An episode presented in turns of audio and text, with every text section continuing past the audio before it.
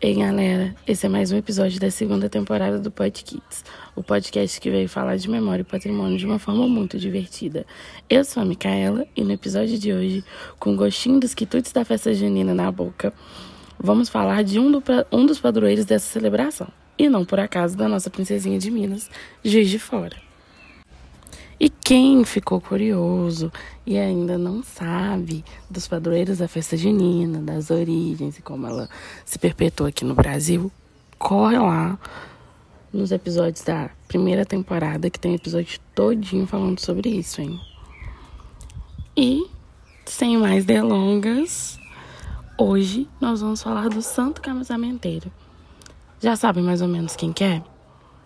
Hum, Acertou quem falou Santo Antônio, o santo protetor do casamento ou das causas impossíveis, como é chamado comumente, é o protagonista da vez. E trouxe com ele uma presença ilustre para os nossos fones. A mestranda em História, Mariana Faria. Ela é uma das colaboradoras do SECOM e agiu é, nos bastidores do Pod Kids, tanto na outra temporada como nessa temporada que a gente está fazendo agora. E Maria, é um prazer te ter aqui. Sempre tentou, desde a da primeira temporada, tentando trazer a Mari para para falar desse assunto, porque toda vez que a gente para, a gente sempre conversa sobre Juiz de Fora. A Mari tem sempre a agregar muito. E aí eu queria que vocês ouvissem ela falar. É, para mim é muito bom expor a, a, a posição da Mari aqui. O podcast está muito feliz. Olá, tudo bem? Boa tarde. Eu vou bem, Micaela, e você? É, obrigada pelo convite para poder falar desse personagem ilustre para nossa cidade aqui de Juiz de Fora e para nossa região. Santo Antônio está presente na nossa região até mesmo antes de Juiz de Fora unir as duas margens do rio, então é bem simbólico falar sobre esse personagem aqui para vocês. Ai, Mari, a gente agradece muito a sua presença. Mas vamos ao assunto. Conta pra gente mais ou menos como que se deu o título de padroeiro da cidade para Santo Antônio. Ou melhor, Toninho. então vamos lá então falar sobre o nosso padroeiro. Para Santo Antônio ser padroeiro da nossa cidade, aqui em Juiz de Fora, é, a história dele com Juiz de Fora tem início no século XVIII, com o fazendeiro Antônio Vidal que manda construir uma capela dedicada ao seu santo de devoção, que vem a ser Santo Antônio. A capela que o Antônio Vidal manda construir fica no terreno da sua fazenda, que era situada à margem esquerda do rio Paraibuna, próximo ao que conhecemos hoje como Caminho Novo da Estrada Real, que fazia ligação de Minas Gerais ao Rio de Janeiro. Em Juiz de Fora, nós temos a lenda que coloca Santo Antônio como um santo fujão. Como disse anteriormente, o Santo Antônio está presente em nossa região desde o século XVIII, pela devoção de Antônio Vidal, que abre as portas para a lenda do Santo Fujão.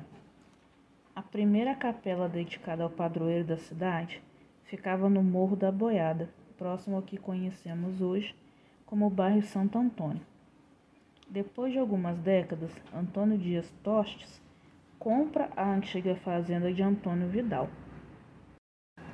Por sua vez, Antônio Dias Tostes pede autorização para a construção de uma nova capela, dedicada também ao Santo Antônio. Após a construção da nova capela, ainda à margem esquerda do rio Paraibuna, onde estão situados hoje os bairros Santos Anjos, Vitorino Braga, e Santo Antônio, entre outros. Com o crescimento da região situada à margem direita do rio Paraibuna, já era esperado que isso também refletisse na religião, né, na, na questão religiosa da nossa cidade. E em 1844 foi concedida uma licença para a construção de outra capela, também dedicada a Santo Antônio. A autorização veio assinada por Dom Antônio, bispo de Mariana, Depois, no mesmo local onde foi construído esta capela, foi construída uma segunda igreja, que se tornou a igreja matriz, que anos mais tarde veio se tornar a catedral, que fica situada na Avenida Barão do Rio Branco, uma das áreas mais nobres de Juiz de Fora e uma das avenidas que veio se desenvolvendo com, com o desdobrar da história de Juiz de Fora.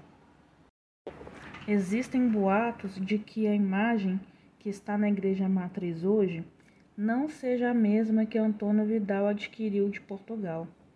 A devoção ao Santo Antônio é mais antiga que a própria cidade de Juiz de Fora, quando ela ainda era separada pelas margens do rio Paraibuna.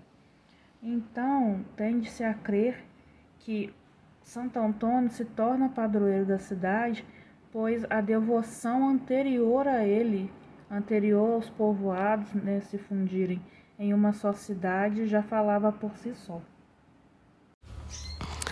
Ai, gente, esse Santo Antônio. E eu sei que por conta dessas mudanças de capelas, surgiu uma lenda. Você conta pra gente também? Santo Antônio não tem só a fama de ser um santo casamenteiro, né? No dia 13 de junho, que se comemora o dia dele, as pessoas pedem né, a sua graça para poder arrumar um amor, um namorado, um casamento. Né? O Santo Antônio também é protetor das coisas perdidas, né? Ele também ajuda as pessoas a encontrarem suas coisas, mas aqui no caso especificamente para Juiz de Fora, ele que é perdido, ele que precisa ser achado, porque aquele pra gente, de início, ele é o Santo Fujão, né? A gente tem essa lenda de hoje fora de que o Santo Antônio é o Santo Fujão, é o santo que saía para dar um passeio entre uma igreja e a outra, amanhecia na boiada, mas dormia na igreja matriz. Então nós podemos falar um pouco sobre o Santo Antônio e a lenda do Santo Fujão. Voltando à lenda do Toninho Fujão, depois dessa contextualização, a igreja da margem direita tinha uma capela, mas não tinha o santo. Então foi decidido que o Santo Antônio da Boiada seria levado para a nova matriz em 1848 só que no dia posterior de sua troca de igreja, o santo reaparece na capela da boiada, deixando todos bem intrigados. E a dúvida que pairava no ar: quem levou o santo de volta? Será que o santo voltou sozinho?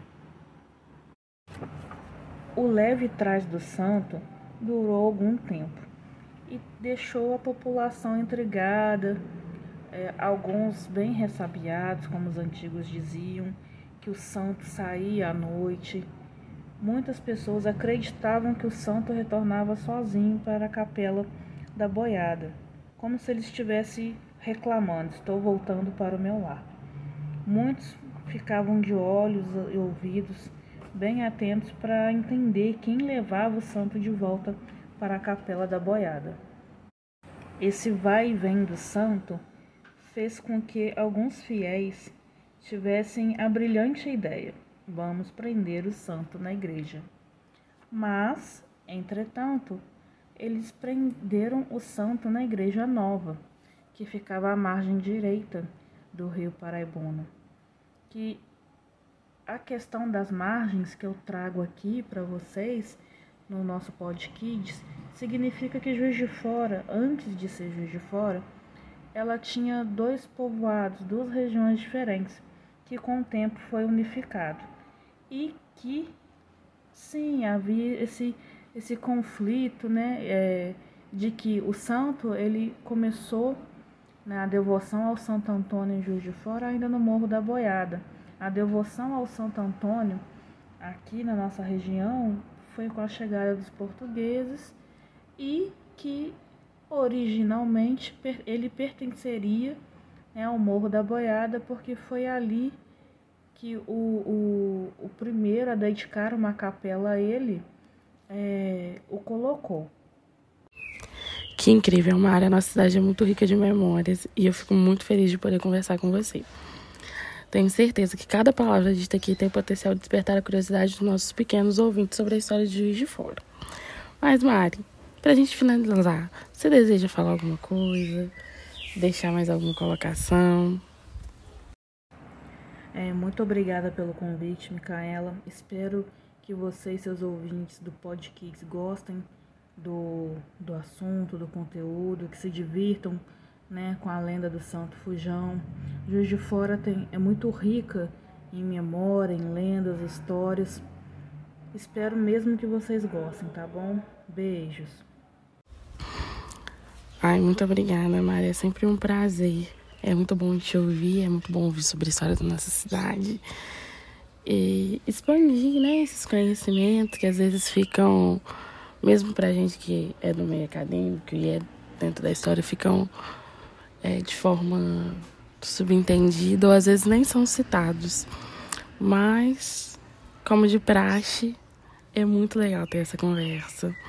E agora que vocês já estão craque e sabendo tudo sobre a importância das nossas histórias, das histórias que formam as nossas cidades, corram lá no Instagram do Secom no meio dessa semana e se divirtam com os outros podcasts que vão vir e os que já estão lá disponíveis, hein? Um grande abraço e até a próxima.